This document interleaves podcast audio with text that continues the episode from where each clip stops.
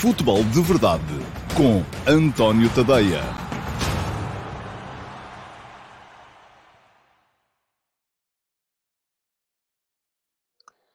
Ora, então lá a todos, muito uh, bom dia, sejam muito bem-vindos à edição número 669 do Futebol de Verdade para quinta-feira, dia 6 de outubro de 2022.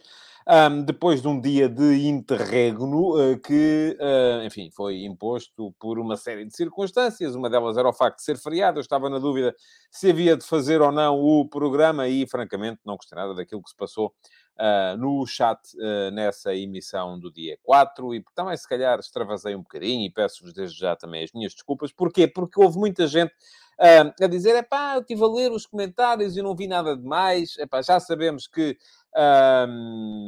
às vezes basta um pequeno rastilho para aqui a bomba rebentar e uh, se isso acontece, uh, enfim, a culpa também há de ter sido com certeza um bocadinho minha. Mas uh, deixem-me só aproveitar para esclarecer aqui uma coisa relativamente à forma uh, urbana como eu quero que funcione o uh, live chat uh, entre mim e vocês. O futebol de verdade, quando nasceu, nasceu basicamente, e por isso era um programa que estava suposto durar 7 minutos, 10 minutos no máximo, e no entanto já vamos para cima dos 45. Um, mas uh, nasceu, basicamente era para eu vir aqui dizer aquilo que pensava. Entretanto, comecei, e isto é um projeto que é meu, enfim, eu vou decidindo o que é que vou fazendo, hoje faço isto, amanhã faço aquilo, depois da manhã faço aquilo outro, se me apetecer uh, uh, virar, fazer uma inversão de marcha à retaguarda, faço e não há problema nenhum, porque não tenho que dar satisfações a ninguém, mas uh, ah, um, fui-me aqui apercebendo da criação de uma comunidade, havia muita gente que aparecia, há muita gente que tem contributos válidos e fiz aqui uma pequena transformação do programa para ser um programa mais ou menos uh, uh, interativo, em que eu recorro aos vossos comentários também que aparecem por aqui para enriquecer o programa. E a minha frustração, no, até porque, francamente, fazendo aqui uma, um, uma avaliação dos últimos tempos, não tem, o programa hoje é muito diferente daquilo que era no início, mas não tenho razão de queixa quase nenhuma, a não ser às vezes aparecem aqui uns uh, uh, revistas que vão logo com a água do banho, esses, enfim, não fazem cá falta nenhuma, vêm cá só para chamar nomes, mas não tenho razão de queixa praticamente nenhuma de, de, de, de, da comunidade. E estamos aqui sempre 300 e tal, às vezes 400, um bocadinho mais para cima. Um, pelo menos em relação a mim porque francamente não me sinto eh, afetado, vocês não me insultam, não, não é comigo a maior parte das vezes. A minha frustração, e é isto que diz aqui o, o, o José Neto, é que a interatividade é um dos valores acrescentados deste programa, não tenho dúvidas disso. Eu também não tenho dúvidas nenhumas em relação a isso, mas a minha grande frustração tem a ver com uma outra questão, que é eu, para ter essa interatividade, tenho que ter capacidade para ler os comentários que vocês vão fazendo no live chat. E se os comentários do live chat uh, são uh, basicamente uh, ataca, contra-ataca, ataca, contra-ataca, e vocês estão todos aí em picardias uns com os outros, eu não consigo encontrar os comentários úteis. E, portanto, terei de voltar com o programa um bocadinho àquilo que ele era no início. Eu venho aqui, falo, digo o que tenho a dizer e pronto, e adeus, como diz o outro, tchau Laura, não é? E não há cá interatividade com ninguém e o programa corre, que é uma maravilha. Ah, se calhar fiz um bocadinho de espetáculo à volta da coisa porque quis, quis mesmo, uh, deixar aqui uma nota que uh, uh, se as coisas seguem nesse sentido eu vou ter que deixar cair a interatividade no programa e, uh, isso, de facto, torna-se complicado. Bom, vamos em frente, já sabem como é que isto funciona. Uh, Diz-me aqui o apanha-bolas ao lado também é dos que está quase sempre sofre mais do problema de haver cada vez mais gente a vir e a comentar, tem de arranjar formas de controlar a velocidade do chat. Ainda não me meti nisso. Tenho que ir à procura, ver o que é que, o que, é que pode uh, acontecer. E diz o Josias Martins Cardoso, também é dos que está cá sempre, se for para continuar como tem sido, o melhor é acabar com o chat. Eu tive uma conversa uh, com a malta que está no, no, no, meu servidor de Discord, que são subscritores premium do meu, do meu Substack, para lhes dizer que também tem que partir um bocadinho de vocês manterem este programa livre de uh, insultos e contra-insultos. Porque se vocês entram em picardias com outras pessoas também, uh, é normal que os outros respondam e depois, e, e, no outro dia, de facto, a coisa correu muito mal. E eu andei aqui várias vezes à procura de comentários para poder. Uh, para poder uh, uh, utilizar no programa e não os encontro, porque só encontrava lixo uh, da esquerda para a direita e da direita para a esquerda. Futebol de verdade, todos os dias, de segunda a sexta-feira, meio-dia e meia, no meu canal de YouTube, e vou deixar aqui um link para poderem subscrever ou inscrever-se no canal de YouTube.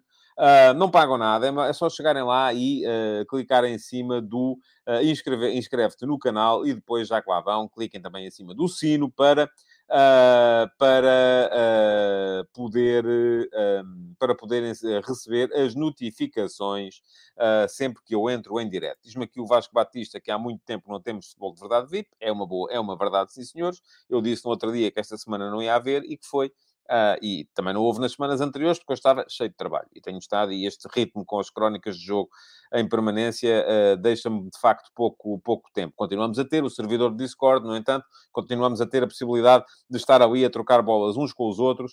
Uh, não é em áudio, é em texto, e eu vou lá com frequência e dou-vos respostas a tudo aquilo que vocês têm para dizer. Já sabem, para estarem no servidor de Discord ou no meu canal de Telegram, o que é que têm que fazer? Têm que ser subscritores do meu Substack e vou uh, colocar a passar aqui em rodapé uh, o endereço, é este que está a passar aqui, tadeia.substack.com. Uh, ah, mas Uh, para acederem ao Telegram e ao Discord, têm que ser um bocadinho mais do que subscritores, têm que ser subscritores premium, isto é, têm que ativar a subscrição paga. São 5 euros por mês e têm acesso não só ao servidor do Discord, onde vamos lá um, discutir futebol uns com os outros, um, mas também, e outras coisas, já lá ficou a receita do pão, a das bifanas, há de seguir um destes dias, mas uh, uh, têm também acesso ao, ao, canal Telegram, onde ouvem os textos lidos por mim, para não terem que perder tempo a, a, a lê-los, uh, e, além disso, também recebem muito mais conteúdos do que aqueles que são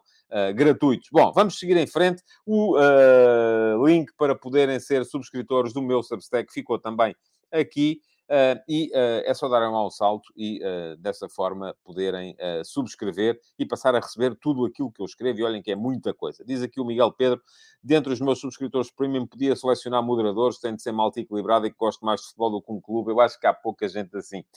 e, e, não, mas a minha questão é de princípio, é anterior a isso, Miguel. É que eu não acredito de facto em, em trabalho gratuito. E para poder exigir, tem que pagar. E neste momento isto não gera receita para poder pagar a ninguém e eu não quero ter ninguém a trabalhar de borla. Vamos embora em frente com o programa, que isto hoje uh, está, está. Já lá vamos com oito minutos e ainda não falei de coisa nenhuma, a não ser daquilo que de facto me apoquentou relativamente à última, à última edição do Futebol de Verdade. Mas vamos lá, temos que uh, ir à pergunta do dia, que hoje há a pergunta do dia, e a pergunta do dia foi colocada pelo Diogo Faria, porque eu queria falar uh, do Napoli e, portanto, aproveitei o facto do Diogo ter feito uma pergunta a este respeito para uh, poder vir aqui falar do Napoli um bocadinho hoje. Pergunta-me o Diogo. Uh, depois de despachar em casa o Liverpool, o Nápoles despachou o Ajax em Amsterdão. Acha que o Nápoles está numa segunda linha de candidatura às Champions ou isto é uma conjugação do seu bom momento com maus momentos das equipas que têm defrontado? Muito obrigado pela sua pergunta, Diogo. Acho que é um, misto das duas coisas, como quase tudo. Isto, vocês podem achar que eu vos estou a enganar, mas na maior parte das vezes as perguntas uh, não, não têm uma resposta uh, uh, que seja responsável por 100% dessa, dessa realidade. Agora, aquilo que tenho para vos dizer, sim, é um facto que o Liverpool, que não estivesse a atravessar o mau momento que está neste, neste início da época, provavelmente não teria perdido no, no, no, Diego Armando Maradona, o novo nome do, do, do São Paulo, uh, em Nápoles, como, como perdeu. Um Ajax que estivesse com a força que tinha na temporada passada, e no caso do Ajax não é tanto um mau momento, é mais o, o, o reconhecimento de que a equipa do Ajax, depois uh, da temporada passada e da perda de alguns jogadores influentes, influentíssimos mesmo, não poderia estar esta temporada ao mesmo nível, e isso desde o início da época que está a ser assumido aqui por mim, pelo menos, que achava que o Ajax do ano passado era muito forte, o deste ano não era tão forte. Já fiquei, de certa forma, até surpreendido uh, com aquilo que o Ajax tem feito ou fez, uh, por exemplo, frente ao Liverpool, onde esteve, uh, vendeu muito cara a derrota em, em Anfield. mas era já também assumido que o Ajax este ano não ia ter a mesma força que teve na época passada. Agora, isso só não explica. dizem vocês, mas há a possibilidade do Nápoles ganhar a Liga dos Campeões? Pois, eu acho que não.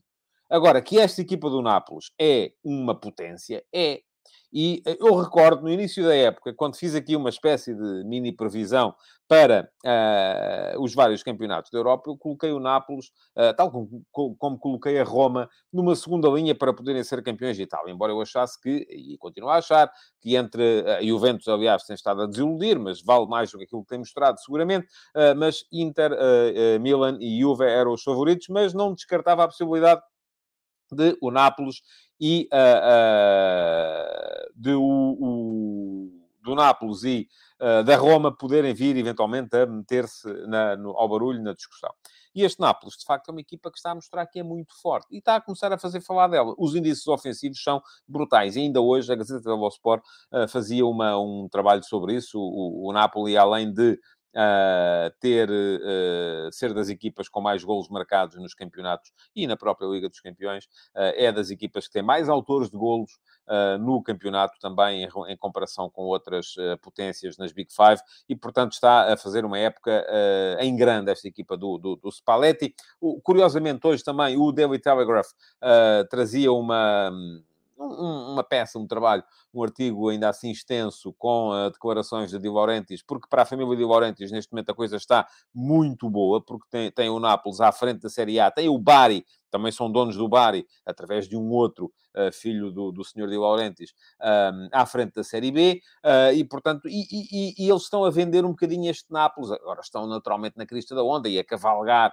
a, a, a, euforia, a dizer que, pronto, como são uma família que vem do cinema e como uh, uh, o facto de virem do cinema faz com que eles queiram sempre uh, entreter as pessoas e por isso mesmo este Nápoles é uma equipa um, que serve para entreter, é uma equipa que entretém, é uma equipa que beneficia o espetáculo e, e, isso acaba por ser, de facto, o, aspecto mais marcante numa equipa que este verão, se formos a ver, não teve problemas nenhums em perder o Koulibaly, não teve para o, para o Chelsea, não teve problemas nenhums em perder o Fabiano Ruiz para o Paris Saint-Germain, ainda ontem jogou saído do banco na luz contra o Benfica, não teve problemas nenhums em ceder, até a custo zero, o, o Lorenzo Insigne e o Dries Mertens, um para, para, para, para a América do Norte, outro para a Turquia, e portanto é uma equipa que perdeu ali algumas das suas principais referências, mas conseguiu substituí-los com muita, muita, muita qualidade. E de facto, hum, há, não há como escapar a isto.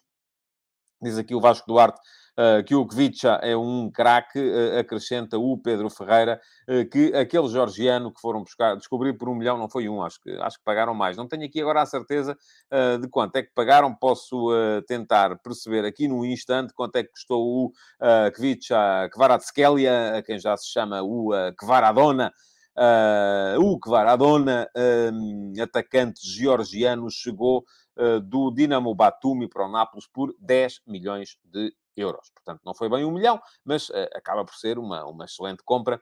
Mas dizia o Pedro Ferreira, aquele georgiano, é a prova de que a prospecção continuará sempre a ser a base de uma boa gestão. O guarda-redes de Valência é outro georgiano de grande qualidade. Muito bem. Um, pronto, há ali uma série de aquisições e, de facto, Kvaradona tem sido a principal, uh, já lhe chamam Kvaradona por estar a jogar no, no Nápoles, tem sido a principal uh, referência desta equipa, do, ou a principal surpresa positiva desta equipa do Nápoles, mas é preciso olhar para o Zielinski, que está a fazer uma época de grande nível, para o Kim Min-jae, o defesa central, pelo qual ainda pagaram um bom, um bom valor, na, foram buscá-lo ao futebol turco. Foi um jogador que eu lembro, chegou a andar nas cogitações do Futebol do Porto aqui há, aqui há uns tempos e acabou por não vir. Uh, o Anguissa, que já estava, e é isto que diz aqui o Josias Martins Cardoso, é um médio top também, é verdade, já estava, uh, acabou por ser uh, acionada a opção de compra no, no, no empréstimo. e realmente, e diz aqui o Vasco Duarte, que o Futebol Manager já dava o Kvicha como craque há mais de um ano. Está bem. Mas, ao Vasco, se a gente vai contratar com base no Futebol Manager, também há muitos que eles dão como craques e que depois não se revelam. Não é só por aí. A prospecção, o scouting tem que fazer muito mais do que isso. Tem que perceber se o jogador tem capacidade uh, para se integrar ou não. Uh, e, uh, e isso acaba por ser, de facto, fundamental quando estamos aqui a avaliar a possibilidade de uh, de se ir buscar uh, jogadores. Estava aqui uh, ainda a falar-me do, do, do Nápoles. Pronto, enfim, vamos seguir em frente. Temos que seguir em frente porque senão não temos tempo a mais. O Nápoles, neste momento, é a grande sensação do, ehm, do, do, do, do, futebol europeu, não só pelo que está a fazer nas Champions, mas também por aquilo que está a fazer do, no, na, na Série A. Uh, o, quem é que me perguntava aqui mais coisas? Uh, o, diz o Jorge Costa que o Napoli tem sido um regalo de ver para quem gosta de futebol com alegria, lá está, uh, componente entretenimento. O Pedro Ferreira acrescenta que o Di Lorenzo, o lateral direito, tem estado muito bem também, é verdade, sim senhores. E pergunta-me o Nuno Miguel Ferreira se eu jogo Futebol Manager, não tenho tempo, já, já lá vai o tempo, eu já, já contei aqui a história uma vez, e não, não, não dá. Aquilo é, está de tal maneira exigente que não há não tenho tempo para jogar. Se eu, já, se eu já me queixo que não tenho tempo para ver futebol, imagina agora se me pusesse a jogar futebol manager. Então aí é que não... Enfim, ou deixava de dormir ou deixava de trabalhar. Não dá, não dá para tudo. bom, Pergunta-me o Josias Martin Cardoso o que é que acho do Spalletti. Acho muito bem. E já acho há muito tempo, desde o tempo em que ele estava na Roma, depois do tempo em que ele esteve na Rússia. Uh, é um treinador de futebol ofensivo com o qual eu, um, com o qual eu, com, que, eu, que, eu, que eu admiro já há muito tempo. Pergunta-me o apanha-bolas ao se o CR7 encaixaria neste Nápoles. Há uma relação muito forte entre o Cristiano Ronaldo e o Spalletti, precisamente já várias vezes eles se apoiaram um ao outro em várias polémicas e, portanto, acredito que sim, eh, que podia ser possível. E chamamos aqui o Tiago Ribeiro a atenção para o Raspadori, também é verdade, grande jogador, eh, está emprestado pelo, pelo Sassuolo, tal como o Simeone está emprestado também. Portanto, há, há, há, houve todo um trabalho de construção do plantel que me parece ter sido muito bem feito. E quando realmente o plantel é construído com base nas ideias, que são as ideias do treinador, isto pode dar bons resultados e eu creio que é isso que está a acontecer nesta equipa do Nápoles. O senhor Di Laurentiis também dizia, é isso, vai toda a gente uh, para estágio de pré-época, para os Estados Unidos, para a China, para, há tudo à procura do dinheiro. Não, nós não, nós quisemos trabalhar aqui em altitude, em Itália, e o segredo é esse. Eu tenho muito, muitas dúvidas que o segredo tenha sido de facto esse. Acho que há uh, ali muita coisa, uh, mas não, mas não necessariamente aquilo que o senhor Di Laurentiis dizia. Dizia aqui também o Vasco Batista. Eh, que, por falar em scouting, o Tenag mandou observadores ao Dragão para ver o Diogo Costa e o David Carmo. Se mandou, deve ter ficado satisfeito com o Diogo Costa e insatisfeito com o David Carmo, mas já lá vamos. Mais daqui a bocadinho falar desse jogo do Porto contra o Leverkusen. Um, mas também é preciso desmistificar aqui uma coisa. Os jogadores, uh, perdão, os clubes observam dezenas de jogadores. Não têm que contratar todos aqueles que observam. E já lá vai o tempo em que nós, em Portugal, se faziam notícias. Ai, veio um observador da Juventus ver o jogo, tal e coisa. Está bem, eles agora estão todos os fins de semana em dezenas de jogos por toda a Europa. Portanto, não me parece. Eh, quando há, de facto, já ali uma perspectiva de. Então aí vem o observador de topo, uh, vem aquele que é o uh, Chief Scout, vamos lá chamar-lhe assim, se quisermos, para ver, para falar. Mas há tanta coisa que está em cima da mesa sempre que um clube decide observar um jogador. Os clubes têm, tal como os selecionadores têm 50, 60, 80 jogadores a serem observados em permanência, também os, os, departamentos de scouting de cada clube têm identificados para cada posição, pá, umas 10 opções e vão observando essas 10 opções. Uh, e não quer dizer que, uh, que acabem por, por, por contratá-los. Bom, vamos em frente, uh, que é aquilo que eu digo sempre, mas tem que ser, temos que ir andando. temos que passar aqui rapidamente para os ataques rápidos, um, para vos falar de alguns temas antes de entrar propriamente na, na atualidade, que é a carreira dos três clubes portugueses na Liga dos Campeões. Bom, hoje de manhã escrevi, e vou deixar aqui o link também, uh, sobre o, uh, as declarações do Ricardo Horta de ontem. Uh, o Ricardo Horta ontem falou, creio que pela primeira vez, e se não for, corrijam-me se fazem favor, creio que falou pela primeira vez sobre o processo deste verão que levou à sua permanência em Braga e à sua não transferência para o Benfica. não falou claro, voltou, enfim, não foi capaz de dizer, por exemplo, mas isso eu até percebo, eu queria muito ir para o Benfica. Não foi capaz de dizer isto. Uh, a questão é que essa é, eu, eu dou comigo a pensar uh, nas razões que eu apresento também para defender que os uh, jornalistas não devem tornar público o seu uh, clube de preferência, o seu clube do coração, porque não estou aqui a pôr em causa uh, o profissionalismo do Ricardo Horta, como não estou a pôr em causa o profissionalismo dos jornalistas, mas a verdade é que o público não está preparado para uh, para, para aceder a, estas, estas, a estes autos de fé, estas declarações de fé, para ver um jogador do Sporting Clube Braga a dizer eu gostava de ter ido para o Benfica, para ver um jornalista a dizer eu sou do Benfica, eu sou do Sporting, eu sou do Porto.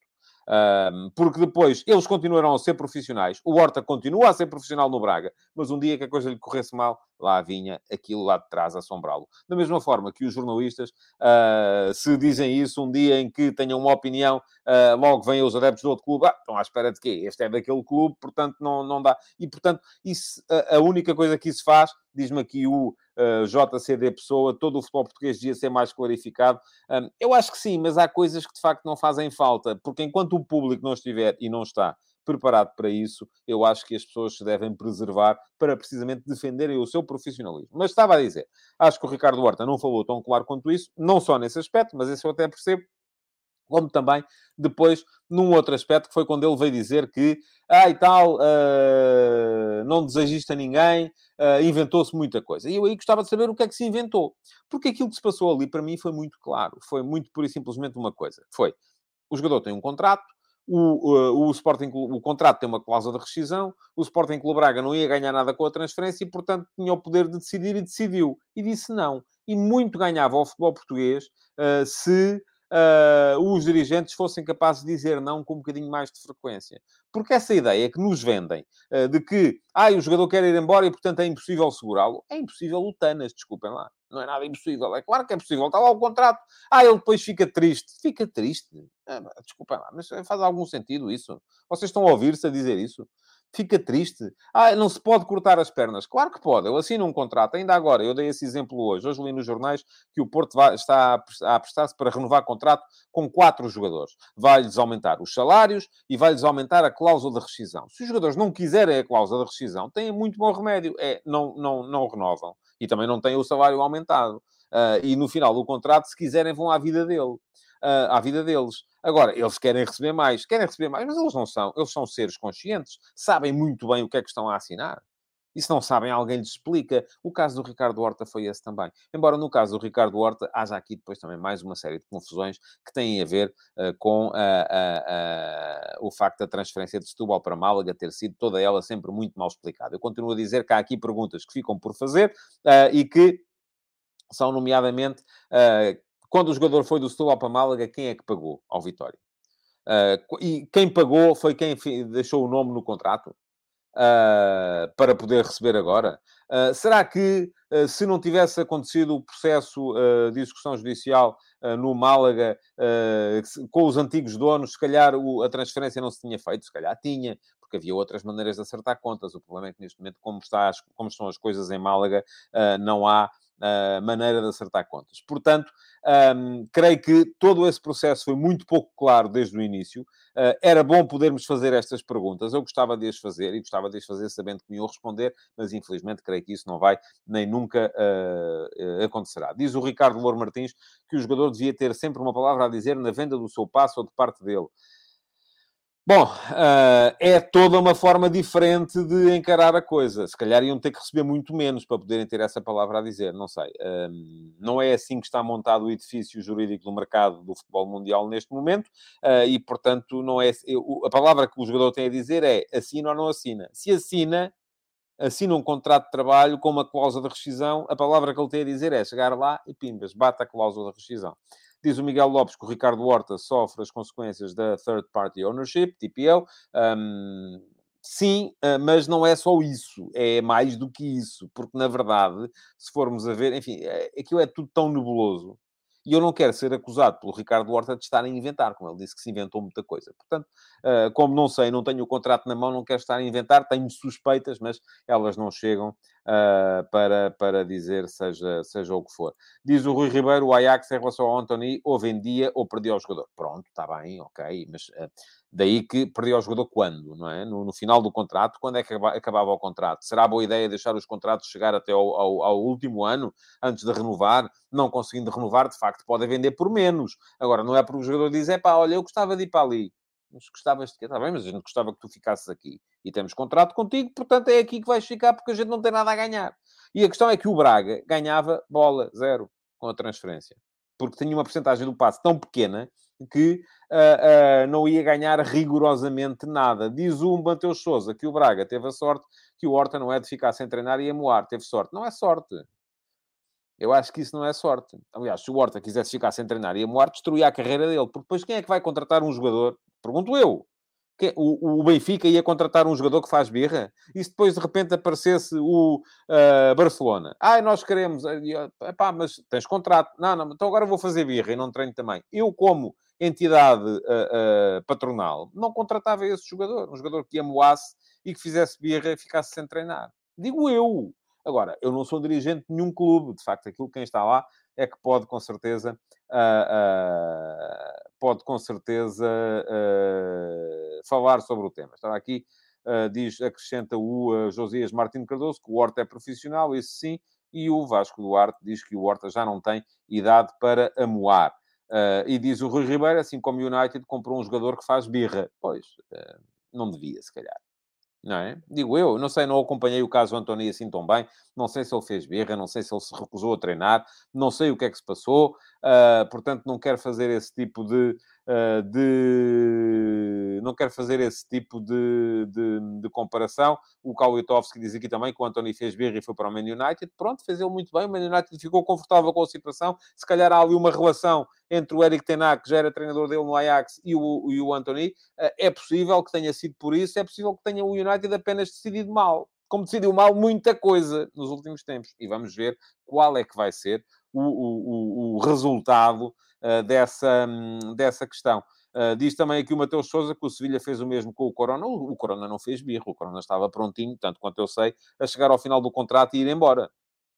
O Corona é outro caso, é um caso diferente. Uh, é um caso de um jogador que não quis renovar, tal como já houve outros no passado, o Maxi Pereira, enfim, uma série deles jogadores que não quiseram renovar chegaram ao fim do contrato. E depois aqui os clubes, Carrilho, entre o Sporting e o Benfica, o Maxi Pereira, entre o uh, Benfica e o Porto, uh, o... e depois aqui há clubes que decidem uh, manter a confiança no jogador e mantê-lo a jogar até ao final da época. Está o Benfica a fazer com o Grimaldo este ano. O Grimaldo ainda não renovou, acaba o contrato no final da época. Se o Benfica quiser fazer algum dinheiro com ele, vai ter que o vender agora no mercado de janeiro, tal como o Porto fez com o Corona. O Porto, em vez de ficar com o Corona até ao final do campeonato passado, optou por vendê-lo logo no mercado de janeiro. Porquê? Porque já não acreditava na, que ele estivesse a ser útil. O jogador estava com a cabeça no outro lado, mas que eu saiba, o Corona nunca se recusou a treinar, nunca fez força para ir embora e nunca se recusou a jogar. Foi sempre jogando. Mal, mas jogando. Uh, porquê? Porque, de facto, não estava com a cabeça ali e aí, de facto, o Porto, se calhar, fez bem em vender. Porque aqui, volto a dizer, cada caso é um caso. Cada jogador tem a sua razão para olhar para o que... Para, cada clube tem a sua razão para olhar para o que se está a passar e uh, uh, depois dizer, enfim, Uh, aqui se calhar faz sentido perder algum dinheiro, aqui não faz, uh, porque também os, jogadores, os clubes sabem o que é que os jogadores uh, têm para dar e como é que eles estão do ponto de vista psicológico. diz o senhor Arsénio que a atitude do Corona e do Maxi foi completamente diferente. Eu não sei porque não sei qual foi a atitude do Corona. O Maxi foi profissional até ao último dia. O Corona, eu não sei se foi uma questão de falta de profissionalismo um, nunca li isso escrito em lado nenhum, e não estou nos treinos do Porto, e o senhor Arsénio, que eu saiba, também não. E uh, agora, o que nós vimos era que ele em campo estava a render pouco. Uh, mas isso pode ser, volto a dizer, ele se calhar até queria, mas estava com a cabeça noutro sítio qualquer e não era capaz uh, de, de, o, de, o, fazer. Bom, vamos seguir para mais temas. Hoje joga o Braga, vai jogar com a União São Giloase, a equipa que está a partilhar com o Braga uh, a liderança do grupo da Liga Europa, volto a dizer, é muito importante para Portugal que o Braga ganhe hoje. Uh, o ranking continua a estar ali. Uh, a estar. o, o Diz-me aqui o Mateus Souza. A questão é: Horta tinha ou não um acordo com o Salvador? Esse acordo era supostamente 20 milhões o Benfica acordou 17,5 e não se fez. O que aconteceu? Então, oh, Mateus, o que aconteceu é que 17,5 não são 20. É, são coisas diferentes. Foi isso que aconteceu. E desses 20 milhões, o Braga ia receber, se não me engano, para aí 3. Portanto, eh, era uma coisa que o Salvador terá acordado, não sei se sim, se não, nunca vi isso assumido, acredito que seja verdade, mas terá acordado e ok, se chegarem a este valor, é pá, pronto, a gente não te quer cortar as pernas. Não chegaram, 17,5, que eu saiba, entre 17,5 e 20, ainda há 2 milhões e meio de diferença. Portanto, é, há dinheiro. Ah, o Braga não queria fazer aquele negócio, nunca quis. E, portanto, como não queria, não fez. Porque, uh, o, volto a dizer, os 17 milhões e meio não são os 20 milhões. Um, diz o Nuno Miguel Ferreira que ele assumiu numa entrevista ao Canal 11. É possível, agora, agora que dizem, recordo-me disso, sim senhores, é bem possível que sim. Uh, e diz aqui o Sérgio Vieira, não é assim tão simples no caso do Horta, as despedidas do público provam que o Salvador mentiu. Pronto, não sei porquê. O jogador disse adeus, tchau aí, hein? gostei muito de estar aqui com vocês, uh, e isso foi porque o Salvador mentiu? Não sei. Se foi a questão dos 20 milhões para os 17,5, então aí, de facto, não mentiu. Agora, se de repente... Bom, vamos lá. Uh... Estava a falar, é importante que o Braga ganhe. Uh, para, e amanhã aqui farei as contas a mais uma semana de competições europeias. Para já, esta não está a correr tão bem como tem corridas anteriores, porque Portugal nas, nas semanas anteriores conseguiu sempre três vitórias e uma derrota. Desta vez isso já não vai ser possível. Desta vez aquilo que vai acontecer é que se o Braga ganhar hoje, Portugal vai somar uh, apenas uh, duas vitórias, um empate e uma derrota. Portanto, já não vai fazer um ponto esta semana. Vai fazer zero ponto qualquer coisa. Agradecer a contribuição do Acúrcio Afonso, obrigado Acúrcio, uh, pelo cafezinho que nos está a proporcionar. A todos um, pelo seu super chat ou super sticker. Eu tenho que aprender mesmo qual é a diferença entre as duas coisas. O Acúrcio está no Reino Unido e é um dos subscritores premium do meu uh, Substack. Obrigado por isso também. Uh, mais coisas, só para vos, ainda nos ataques rápidos, vos assinalar a demissão ou a chicotada psicológica eh, no uh, Leverkusen, quando o Porto for jogar à Alemanha na próxima jornada, já não vai ser o Gerardo Oceano o treinador do Leverkusen, foi demitido depois da derrota no Dragão, uh, vai estar o Xabi Alonso, o espanhol.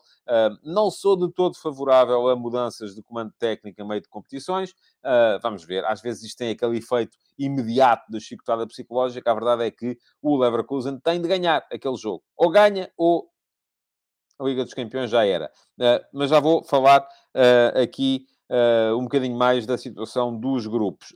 para finalizar os ataques rápidos e entrar no ataque organizado para vos falar das, dos jogos das três equipas portuguesas na Liga dos Campeões e das contas, só dizer-vos e lamentar a lesão do Nuno Mendes ontem, parece que é grave, e que desta forma se vai aparentemente resolver aqui um dos problemas uh, e vai-se resolver pelo mal, uh, porque eu acho que o Nuno Mendes era, uh, do meu ponto de vista, pelo menos, o melhor defesa esquerda para, para, que Portugal podia utilizar no Mundial. Se a lesão muscular for tão grave como parece, dificilmente Portugal vai ter o Nuno Mendes no Campeonato do Mundo e é pena. e é pena porquê? porque, diz-me aqui o João Moreno, a sério, enfim, ouça, eu, não é a sério, eu vi aquilo que o João viu ontem, um, estamos neste momento a uh, um mês e uma semana do Campeonato do Mundo. Uh, se for uma lesão uh, muscular grave, vai ser um problema, porque uma lesão, como aparentemente é, porque isso vai implicar pelo menos umas 3, 4 semanas de ausência. Vamos a ver. diz o Ricardo Pinho, o Nuno é jovem, acredito que possa recuperar mais rápido do que esperamos. Esperamos todos que sim. E uh, isto para dizer que, uh, para mim, o Nuno Mendes era o candidato número um à posição de lateral esquerdo na seleção nacional. Acho que para o Fernando Santos não era. Para o Fernando Santos era o Rafael Guerreiro. Vamos ver em que condições é que o Rafael Guerreiro vai chegar. Uh, acredito que o Rafael Guerreiro, tal como tem acontecido quase sempre quando Portugal tem jogos de 3 em 3, 4 em 4 dias, como vai acontecer no Mundial, ele joga um, falha outro, joga um, falha outro. mas Aquilo que uh, me parece aqui também é que, uh, de qualquer forma, o, uh, irão sempre dois laterais e vão jogar os dois, seja como for, com o Fernando Santos. Uh, neste momento, volta o Mário Rui a ganhar sérias possibilidades, se não houver Nuno Mendes, a ganhar sérias possibilidades de estar no próximo uh, Campeonato do Mundo. Mais um, e eu agora estava a tentar perceber, porque alguém me explicou aqui há bocadinho num comentário também, a diferença entre um uh, super sticker e um uh, super chat, ou lá como é, como é que se chama, uh, foi aqui o uh, senhor Arsénio que me disse, o super sticker é uma imagem, o super chat é uma mensagem, de resto é igual, portanto eu creio que este é um super chat do Vitor Martins, muito obrigado Vitor, aparentemente também está no Reino Unido porque é em Libras, e faz uma pergunta à qual eu responderei com todo o gosto, irá a manter a titularidade ou irá o Israel entrar e preparar-se para o jogo da Champions? Mais um café do Reino Unido. Muito obrigado, Vitor. Eu creio que o Adam vai jogar no campeonato. Não tenho grandes dúvidas em relação a isso, até porque tirar o Adam agora podia ser passar uma mensagem uh, complicada. Uh, para, o, uh, para o Adam, neste, neste momento em que ele falhou e falhou redondamente no jogo em, em Marselha. Um, e depois na Champions vai ter que jogar o Israel, como é natural. O Israel não deu, assim, uma sensação de uma segurança extraordinária. Não sei se o Sporting fez um upgrade relativamente ao jogador que era guarda-redes suplente na época passada, o, o, o, João Virgínia, que me pareceu sempre seguro quando, quando entrou. Também nunca teve um teste uh, com a dificuldade que foi este teste agora uh, na, em Marselha. Uh, mas não creio que o Sporting tenha feito um upgrade em relação ao João Virgínia, muito menos em relação ao Luís Maximiano. Mas pronto, o Luís Maximiano achou que, e o Sporting achou que ele tinha que sair para jogar e que era a altura de o vender porque ele estava valorizado. provavelmente o, o Luís Maximiano, se tivesse ficado em Alvalade naquela época, 2020-21, teria sido para ser suplente do, do Adam e se calhar não seria hoje o guarda-redes que é, uh, ou não teria mostrado aquilo que mostrou. Portanto, uh, só para chamar a atenção também que há aqui uma certa falsidade nessa argumentação, dizer, ah, é para o Sporting mandou embora o Maximiano e agora não tem um suplente para o Adam. Sim, mas se o Maximiano tivesse ficado como suplente do Adam, e não tenho dúvidas que era isso que ele ia ser, porque vamos lembrar-nos todos, a primeira época do Adam é a época do Sporting campeão e ele fez uma época de grandíssimo nível e foi fundamental na conquista do campeonato, e o Maximiano, se tivesse ficado em Alvalade, era para ser suplente do Adam. E se tivesse sido suplente do Adam durante aquele ano em que esteve a jogar no Granada, provavelmente não seria hoje o guarda-redes que é. Uh, portanto, uh, às vezes esses argumentos não, não, não, não, não fazem, de facto, muito, muito sentido. Eu já os li com, repetidamente por aí. Bom, uh, vamos passar para, os, uh, para o ataque organizado. Estava a ver se havia aqui mais um, comentários. Uh, diz aqui o Alcides Correia finalmente discordamos. Acho que meter o Israel a jogar este fim de semana era dar-lhe minutos a pensar no decisivo jogo contra o Marselha. Acho que os objetivos do clube devem estar sempre acima, sim, e os objetivos do clube no campeonato, não?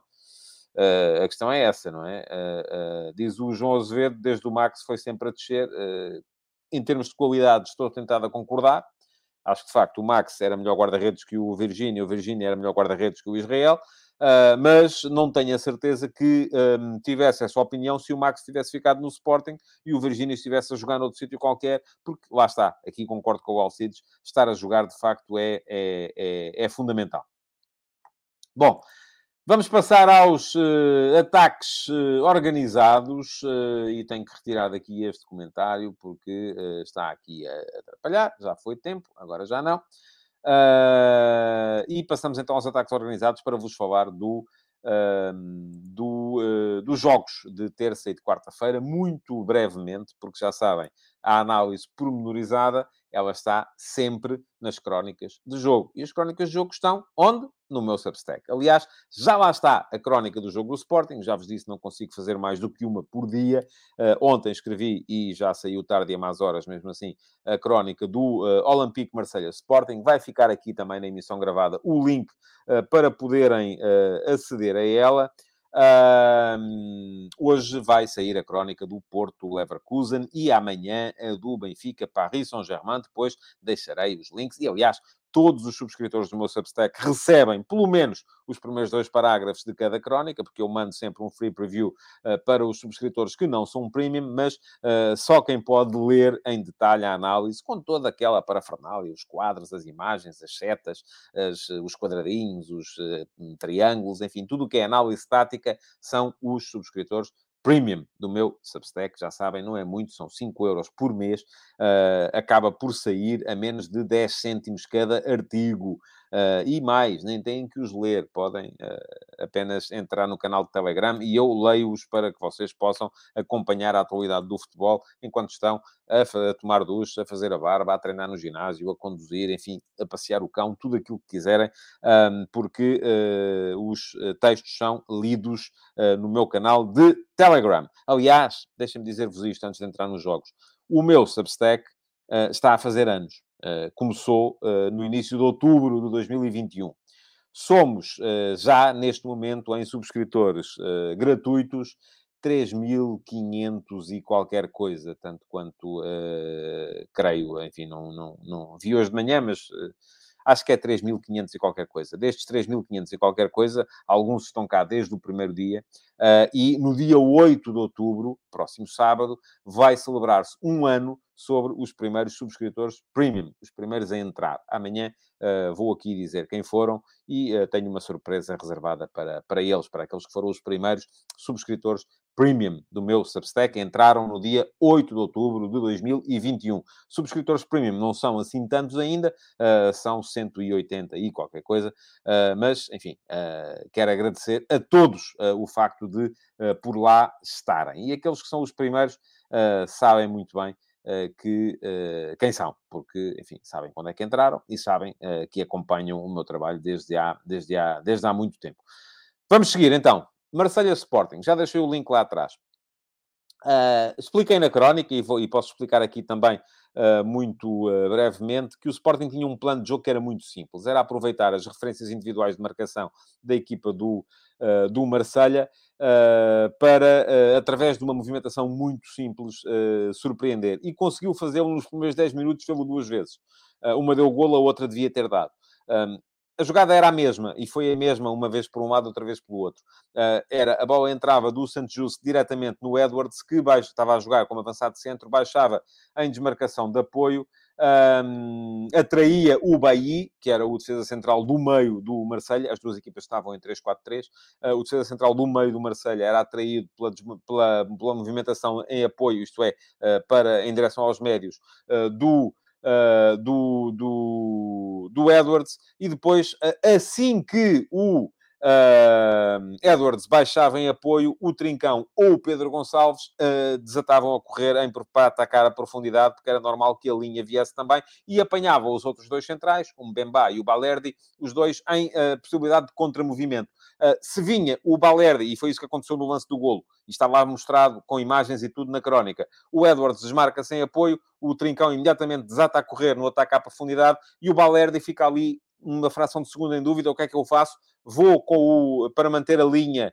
uh, e deixar o Trincão em fora de jogo, vou manter a linha, no, uh, seguir a movimentação do, uh, do Bahia, ou sigo o, o, meu homem, que é o Trincão, e que está a fazer o ataque à profundidade. Enquanto ele estava, vou ao fico, isso faz lembrar a, a anedota do cão, Uh, mas, enfim, não, não, interessa agora para nada. O, o, o, o Edwards meteu a bola no ataque à profundidade para o Trincão, que acabou por fazer gol. É verdade que o Trincão foi lento a definir. Uh, e no lance do gol permitiu a recomposição da defesa do Marselha, mas teve depois arte para, já com a defesa do Marselha recomposta, meter a bola num excelente remate ao segundo posto e fazer gol. O Pedro Gonçalves esteve melhor na movimentação, no lance aos 7 ou 8 minutos, ah, porque ganhou as costas ao Mbemba e seguiu isolado para a cara do guarda-redes, mas depois esteve pior ah, no remate, permitiu a defesa ah, do Paulo Lopes. E o Sporting ficou 1 a 0 e depois veio a, a, a, a questão do, do, do, do Adan. É? O Adan, de facto, cometeu ali um Araquiri. Um está a malta já aqui a dizer-me, diz-me o Vasco Duarte, que a anedota é do Fernando Rocha. Eu não ouvi, ou Fernando Rocha já ouvi depois, e, e, a anedota é esta, diz o Carlos Gusto, o meu cão é bem mandado. Eu digo vens ou ficas, e ele ou bem ou fica. Pois, é isso mesmo. Pronto, foi um momento de boa disposição. Hoje não temos tido muita, muita interrupção nociva, mas uh, dá para isto, ainda assim. Depois há o tal momento do Adam. O Adam falha no lance do, uh, do 1 a 1, isto é evidente, demora a, a, bater a bola, permite que a pressão do Alexis Sanches faça a bola ir para dentro da baliza, a seguir falha no 2 a 1, é ele que mete a bola no Ganduzi, uh, e o Ganduzi uh, imediatamente dá para o cruzamento do Klaus, mas aí já não é o único a falhar.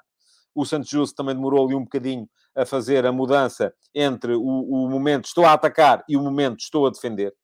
Uh, e, e, esse, e, isso permitiu que o, o, o, o chegasse à bola uh, e cabeceasse à vontade. Uh, e depois falha o Adam quando se faz expulsar numa intervenção extemporânea com a mão fora da área e o Sporting a jogar contra 10. perdão, a jogar com 10, a perder 2-1.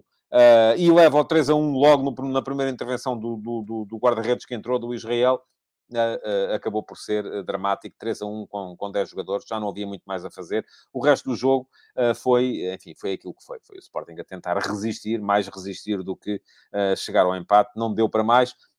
Ainda assim, 6 pontos para o Sporting, está na frente do grupo, isolado. Se ganhar ao Marselha uh, no jogo em casa para a semana, continua a ser o favorito para seguir para os oitavos de final. O Sporting tem dois jogos em casa na, na, segunda volta, tem seis pontos, está bem na classificação. Agora, o que é que tem que fazer? Não pode deixar que este resultado afete a equipa no plano e no ponto de vista uh, mental. Uh, pronto, seguindo em frente, jogou o Porto ao final do dia e a crónica vai sair mais logo, já vos disse. Não saiu ainda, ainda não tive tempo para, para escrever, uh, porque isto, cada crónica destas, enfim, leva umas 6, 7, 8 horas de trabalho. Um, e, portanto, não dá para fazer todas de uma vez. Até porque depois a cabecinha começa a fritar e não funciona muito bem. Mas uh, uh, o Porto teve uma primeira parte muito complicada. Muitas dificuldades do Porto na primeira parte uh, para, para poder contrapor ao futebol largo do Leverkusen o Leverkusen uh, conseguia sair sempre pelas faixas laterais, aproveitando o facto do Porto defender muito dentro, uh, e geralmente, sobretudo no lado direito, com o Diaby e o Frimpong, uh, o Leverkusen conseguia sempre sair. Tinha dois médios que conseguiam aguentar o meio-campo, metia muita gente nas faixas, saía por fora do bloco do Porto, chegava com perigo muitas vezes à frente, e de facto, o facto do Porto ter chegado ao intervalo como chegou foi foi uma situação em que pode dizer-se que houve alguma fortuna por parte da equipa do Porto. Diz aqui uh, o uh, Hugo Macedo que o Otávio mudou o jogo e pergunta-me o Carlos Gosto se é um Porto com Otávio e sem Otávio. Eu acho que sim. Embora a questão não tenha sido só essa. E eu vou explicá-la melhor, porque é, isto é com imagens que funciona. Um, vou explicá-la melhor em termos de posicionamentos. O Porto corrigiu posicionamentos da primeira para a segunda parte. Conseguiu uh, evitar que o uh, que o Leverkusen continuasse a sair por fora da maneira como estava a sair. Uh, e isso uh, acabou por permitir igualar o jogo em termos de, de, de, de, de controlo a meio campo e aí impôs-se, de facto, a supremacia de algumas unidades do Porto. Diz aqui o Vasco Duarte que o Galeno foi muito importante, o Nuno Teixeira acrescenta que a jogada do primeiro golo é soberba e é. E, e quando estava aqui a falar de outros jogadores que tiveram uma grandíssima contribuição. Posso falar-vos, por exemplo, do Taremi, que além de ter marcado o gol que foi anulado na, na primeira parte, ainda conseguiu uh, uh, fazer as assistências para os outros dois, uh, e o PP também, por exemplo, que foi capaz de, de, de, ter também contributos muito, muito, muito importantes. Um, acabou por ser um Porto a conseguir ganhar em termos de contas as coisas não estão fáceis, até porque uh, cá estou eu para me penalizar mais uma vez. Continuo a dizer, não estou à espera que o Bruges continue a este nível. E o Bruges continua a este nível. O Bruges ganhou e ganhou limpinho ao Atlético de Madrid. Uh, e isto vai complicar. Vai complicar porquê? Porque o Bruges tem 9 pontos. E tendo 9 pontos, vamos dizer aqui todos, muito difícil. Até pode ser que seja para agueirar. Mas muito dificilmente o Bruges deixa de... Um, deixa de se qualificar. Já tem 9 pontos. Uh, à partida, enfim, os outros têm todos três. Uh, é verdade, podem chegar aos nove, podem, até podem acabar todos com nove. É possível que isso venha a acontecer, mas era preciso que o Bruges perdesse os três jogos daqui até a final. Portanto, à partida, vamos contar assim o seguinte: o Bruges uh, muito dificilmente deixa de se qualificar, o que quer dizer que sobra uma vaga para três equipas que eram uh, no início as três, e eu, ao contrário do Mateus Souza, que veio aqui dizer, eu bem disse que o Bruges era favorito nesse grupo e disse-o antes da primeira jornada, está gravado, eu não sei se foi uma... alguém disse, se calhar foi o Mateus, eu recordo-me de alguém dizer, não memorizei na altura quem foi, mas devo ter pensado assim, é para lá, isto não deve estar bom da tola, mas a verdade é que uh, quem disse estava com, com toda a razão. Uh, e uh, as três equipas que a esmagadora maioria de nós achava que, está aqui mais um a dizer, o José Neto também diz, não é para me gabar, mas eu avisei antes da primeira jornada que não via nada ao Bruges como a equipa mais fraca do grupo. Portanto, afinal de contas, toda a gente achava que o Bruges era o mais forte e só eu é que estava enganado. Pronto. mas, uh, uh, mas não é. Uh, e neste momento o que estamos a ver é Atlético de Madrid, Leverkusen e Porto, os três vão ter que lutar por um, por um lugar. Uh, e esse lugar vai ser muito complicado de atingir. O Porto, para lá chegar, o Porto já desperdício, já teve dois jogos em casa, vai ter que jogar em Leverkusen e vai ter que jogar em Bruges. Vai receber o Atlético de Madrid. Eu acho que o Porto não pode perder mais daqui até a final. E tem que ganhar dois jogos. Uh, agora é decidir onde é que querem fazer isto, porque uh, não estou a ver também o Bruges a facilitar da forma como, como se prevê. Por fim, ontem, o Benfica bom resultado. Uh, e agora espero que não me entendam mal. O Benfica teve alguma, teve uma grande dose de competência do Vlaco Dimos. Foram sete defesas. uh, do, do, do, do Vlaco Dimos durante o jogo. O PSG teve ali um período em que teve situações em que podia ter conseguido algum conforto na, na, no marcador. Mas agora vou dizer outra coisa também. Mas o Benfica podia ter ganho. Há uma arrancada do Rafa na ponta final, uh, que uh, se dá o 2 a 1, o PSG já não conseguia sair, já não conseguia recuperar desse resultado. Por isso eu acho que o 1 a 1 é um resultado que é bom para o Benfica, permite manter aqui uma certa supremacia sobre a Juve. Uh, o Benfica, vamos imaginar, vai jogar agora em Paris, a Juventus vai jogar fora com o Maccabi Haifa.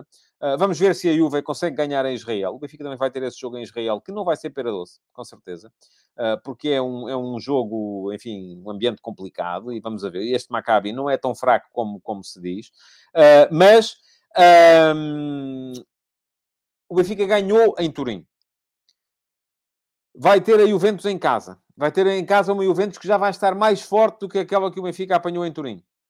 Uh, mas uh, uh, tem neste momento o Benfica supremacia, supremacia dupla sobre a Juventus. Primeiro porque ganhou um jogo, a Juventus só pode, na melhor das hipóteses, igualar. Enfim, se ganhar por mais um gol na luz, pode ter vantagem no confronto direto. Mas para a coisa chegar ao confronto direto, vai ser preciso outra coisa. Que é a Juventus conseguir pelo menos o mesmo total de pontos do Benfica contra o PSG. O Benfica já tem um. A Juventus vai ter o jogo em casa. Poderá ganhá-lo? Talvez. Depende de como chegar o PSG a esse jogo. Depende daquilo que o PSG precisar nesse jogo. Mas há esta questão que diz aqui o João Moreno. Basta ganhar na luz à Juve para passar. E é verdade. Por muito que o Benfica... Mesmo que o Benfica perca, o Benfica neste momento soma uh, 7 pontos. A Juve tem 3. Vamos supor este cenário. O Benfica perde em Paris. Continua com 7 pontos. O, o, o, a Juventus ganha em Haifa fica com 6. Uh, uh, se o Benfica ganhar a Juve, está apurado. Uh, se o Benfica empatar com a Juve, enfim, tem depois que ganhar em Haifa e esperar que a Juventus não... Já vai ser mais complicado. Mas uh, está tudo muito bem encaminhado. Em relação ao jogo, muito bem o Benfica na pressão na primeira parte. Eu acho que o PSG não estava à espera uh, que o, o, o Benfica pressionasse alto. Uh, não creio que o Benfica, que o PSG estivesse à espera disso. Estaria à espera de uma equipa mais recolhida, porque é isso que apanha geralmente. Mas a pressão do Benfica funcionou muito bem, criou dificuldades à saída de bola do PSG, obrigou o PSG a mudar, e vou explicar isso também na, na crónica do jogo, uh, que há de sair, volto a dizer, amanhã, e uh, terá beneficiado também aqui de alguma displicência, vamos chamar-lhe assim. Mas a primeira parte é do Benfica. O Benfica foi a melhor equipa durante o primeiro tempo. Quando o Messi faz aquele golaço, era injusto. O Benfica estava melhor. Agora, é verdade também que depois, entre o gol do Messi e os 60, 65 minutos, o PSG podia ter resolvido o jogo. O uh, Vlaco Dimos fez uma uh, exibição magistral. Defendeu tudo o que havia para defender. E alguns remates bem complicados de defender. Uh, e já o Benfica, nessa altura, tinha chegado ao empate num gol um bocadinho fortuito, é verdade. Mas que, enfim, o gol foi fortuito, mas o empate era justo. A partir do momento em que o PSG faz aquilo que faz no início da segunda parte, uh, já se pode dizer que o empate foi um bocadinho lisonjeiro para aquilo que o Benfica estava a jogar. Mas uh, na ponta final, o Rafa com uma arrancada, e já sabe que o Rafa com bola no pé em velocidade é difícil de travar, o Rafa com uma arrancada podia perfeitamente ter feito o 2 a 1. Seria uma vitória cínica, sim, é verdade, porque o PSG foi melhor na segunda parte, mas eu acho que o empate acaba por ter sido, eh, de certa forma, justo. Bom, estamos a chegar ao final, já sabem, uh, tudo aquilo que é análise detalhada vai sair nas crónicas de jogo. Entretanto, quero lembrar-vos que saíram, como ontem no houve F80, mais dois episódios do, F, do, do F80. Ontem não houve futebol de verdade, sim, aqui é, F80 houve. Um, saíram mais dois episódios do F80.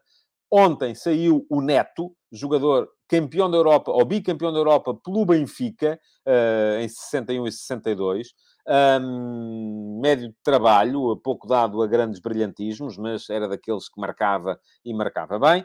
Um, e anteontem saiu o Rendas. O Rendas foi o autor do primeiro golo do Vitória Futebol Clube de Setúbal na Primeira Liga.